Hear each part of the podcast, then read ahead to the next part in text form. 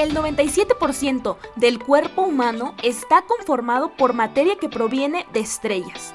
Somos seres cíclicas, estamos en constante cambio, lo cual nos permite ser receptivas y transformarnos. Por lo tanto, si nosotras estamos en cambio, el mundo también lo está. Creencias que se tenían hace 100 años ya no son las mismas. Vamos rompiendo paradigmas para abrir nuevos, donde las mujeres y los grupos sociales se sientan incluidos y libres.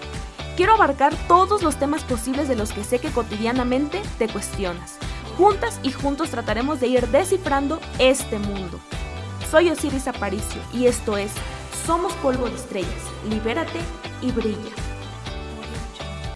Hola, hola a todas y todos. Estoy muy feliz de estar un episodio más contigo el día de hoy y estoy muy emocionada porque vamos a platicar de un tema que socialmente es visto como un tabú y que está muy muy estigmatizado y es la salud mental. Pues como lo sabes, la salud mental es algo que es minimizado, invisibilizado y que no se le da la importancia necesaria como cuando estamos enfermos, enfermas físicamente porque se nos salió, em, nos caímos y se nos quebró un hueso o algo así, ¿no? Que, es evidente y que es muy visible y que entonces hay que ir al médico porque tienen que, que arreglarnos, ¿no? Y la salud mental es distinta porque cuando tú le dices a alguien que hoy no te sientes bien y le dices que no te sientes bien porque te sientes un poco triste, decaída, no te sientes del mejor ánimo, no te sientes muy feliz, que digamos, pues te van a decir que le eches ganas, ¿no? O que no tienes nada, que distraigas tu mente, que todo está en la mente y listo.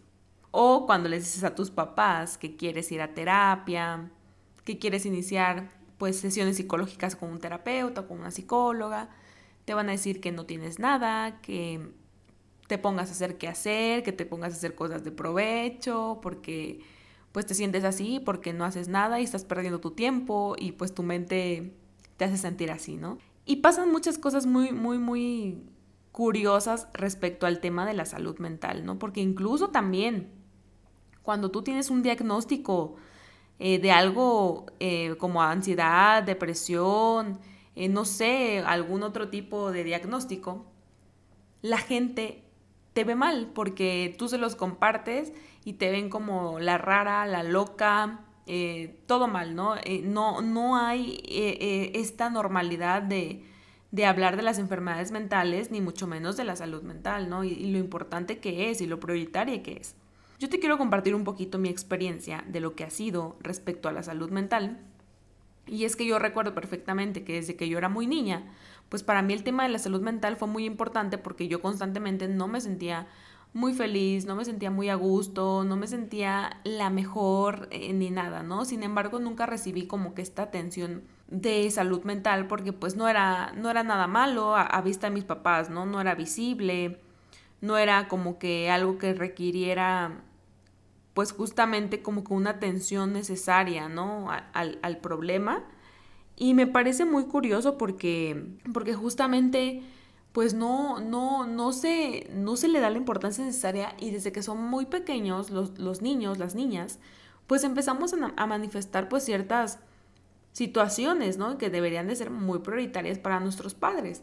Sin embargo, pues a mí en mi caso no me atendieron y simple y sencillamente me decían que yo era la niña con cara de angustia porque siempre estaba con, con expresiones de tristeza, de angustia, de estrés, de miedo, ¿no? Quizá. Cuando yo paso a la secundaria, pues empiezo a experimentar síntomas distintos en mi cuerpo, físicos. Me empieza a dar colitis y me empieza a dar gastritis y empiezo a estar muy mal todo el tiempo este, de mi estómago, ¿no? Y me la pasaba eh, tomando medicamentos, me la pasaba en el gastro, me la pasaba muy mal.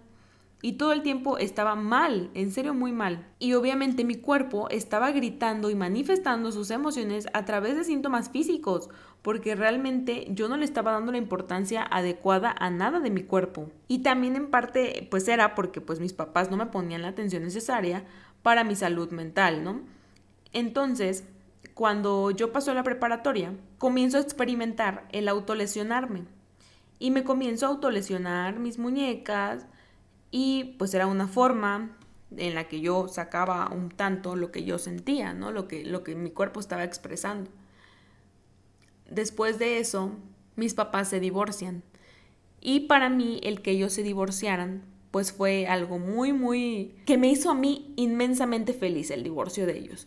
Porque ya estaba yo más tranquila, porque me sentía yo más feliz, me sentía mejor y realmente estaba yo mejor. Entonces, en mi último año de preparatoria, me toca experimentar un intento de feminicidio en el que, pues sí, mi vida, mi vida estuvo en riesgo porque me dispararon y, y pues me pasaron ahí. No me pasó nada, nada grave físicamente, pero mentalmente sí. Después de esa situación yo comencé a experimentar estrés postraumático, pero que en ese momento yo no sabía que era estrés postraumático, por supuesto. Entonces, yo simple y sencillamente me empezaba a sentir muy mal, tenía delirios de persecución, tenía mucho miedo de salir a la calle, dejé de hacer actividades que me gustaban por, por no salir a la calle. Em, tenía miedo todo el tiempo, recuerdo que me costaba mucho trabajo dormir y cuando podía dormir, pues constantemente tenía pesadillas, entonces, pues no le estaba pasando nada, nada chido. Entonces, para mí fue muy, muy difícil el decirle a mis papás que necesitaba atención médica porque me sentía muy mal.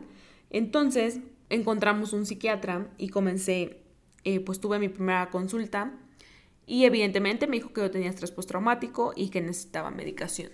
Entonces, pues mis papás eh, pasaron, terminaron la consulta, pasaron para que el doctor les dijera lo que yo iba a tomar y todo.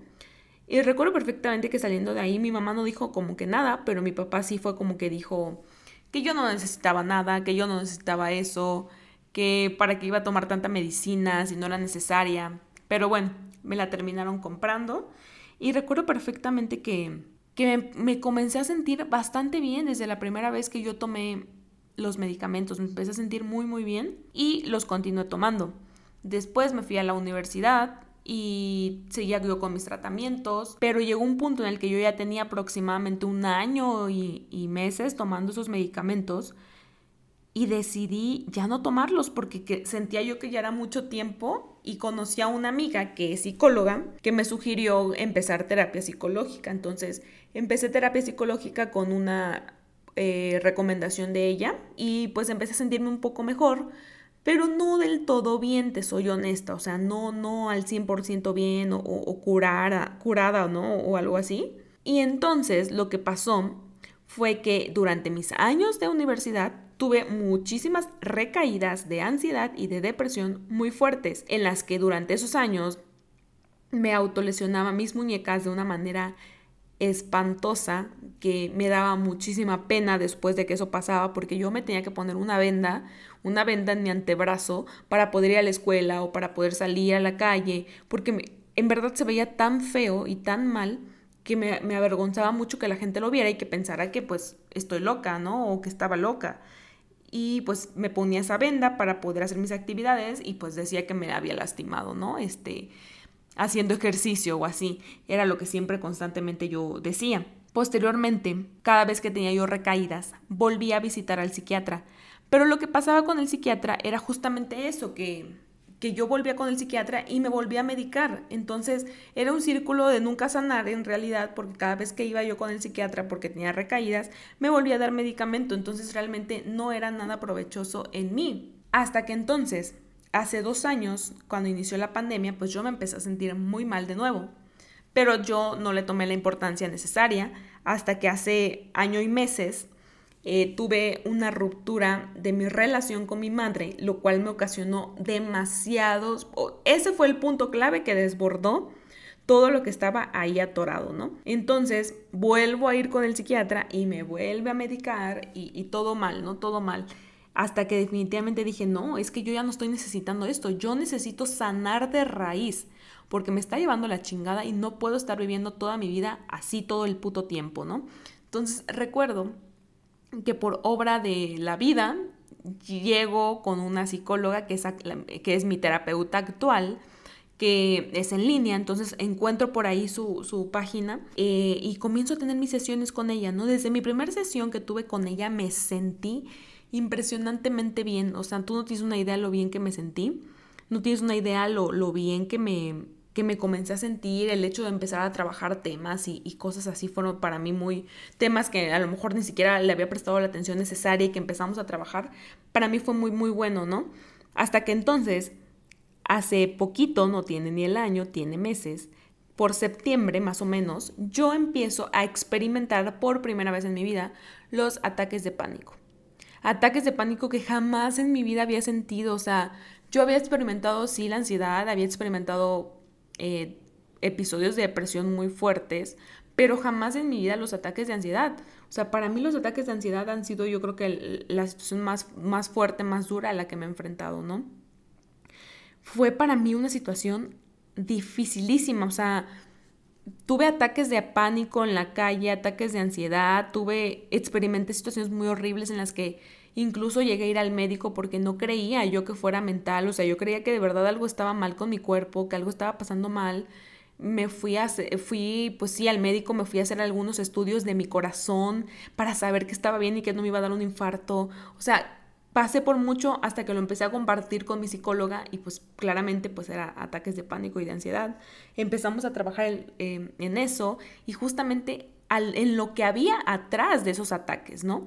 Lo que mi, mente estaba gritando que, que, yo necesitaba sacar, ¿no? Y que justamente fue empezar a trabajar mi situación familiar y lo que fue mi infancia y lo dura que fue mi vida, mi vida em, de infancia, ¿no? Este, y de mi desarrollo con mis padres. También el hecho de que yo pues ya te lo comenté en un episodio anterior, donde te comparto que a los seis años fui abusada sexualmente y a los, hace cuatro años, en el 2018, también fui abusada sexualmente. Entonces, eso que yo creía que estaba en el olvido, no estaba en el olvido, porque estaba ahí gritándome sanar. Y justamente, pues empezamos a trabajar estos temas muy a profundidad con mi psicóloga y no tienes idea lo impresionante que, fue para, para, mí trabajar estos temas. O sea, el, poder sacar todo eso que estaba, estaba ahí arraigado de tiempo, el poder compartir todo esto. No, no, no, o sea, para mí fue una situación que jamás en mi vida yo había, había trabajado tan bien con un terapeuta mis emociones. Jamás, jamás en mi vida hasta, hasta ahora, ¿no? Y que por algo pasan las cosas. Que, que fue en este momento y que fue con, con mi psicóloga, que, a la cual tengo demasiado cariño.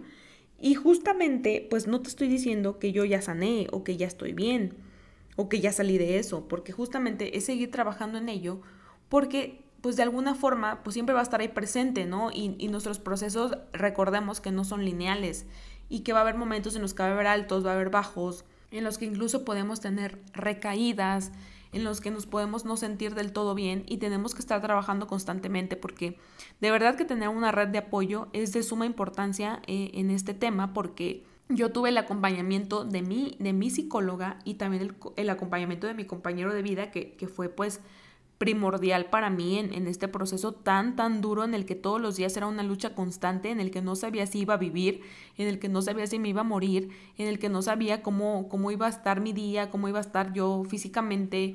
De verdad que no tienes, no tienes en lo absolutamente, en lo absoluto idea de lo difícil que fue para mí enfrentarme a esta situación. Pero la realidad es que tenemos que sanar y tenemos que sanar desde la raíz del, del, problema, ¿no? Que está ahí, porque no podemos vivir toda nuestra vida de esta forma, porque recuerda que tú eres muy importante, que tú eres muy valiosa, que somos seres, seres extraordinarias y, y no podemos estancar nuestra vida por personas o por situaciones que nos hirieron mucho y que tenemos ahí bien arraigadas porque simple y sencillamente pues no las dejamos ir.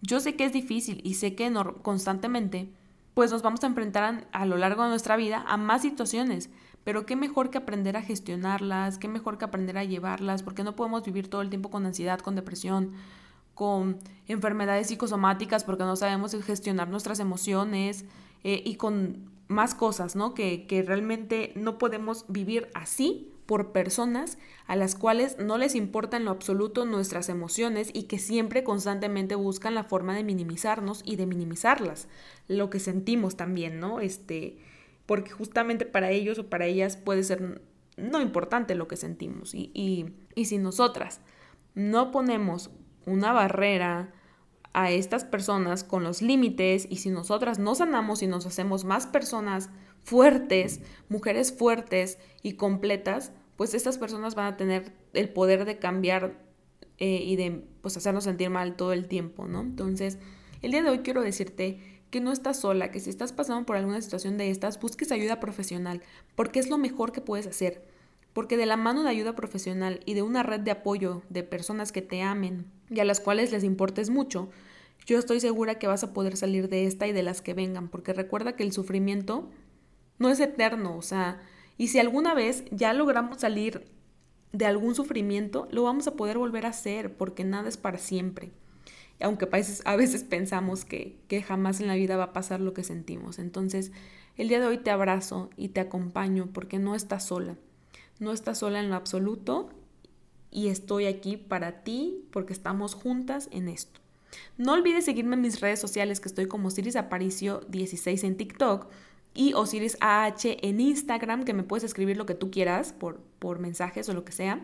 Y la página de nuestro podcast en Facebook, que es Somos Polvo Estrellas, Libérate y Brilla. Te mando un fuerte, fuerte, fuerte abrazo y nos vemos pronto.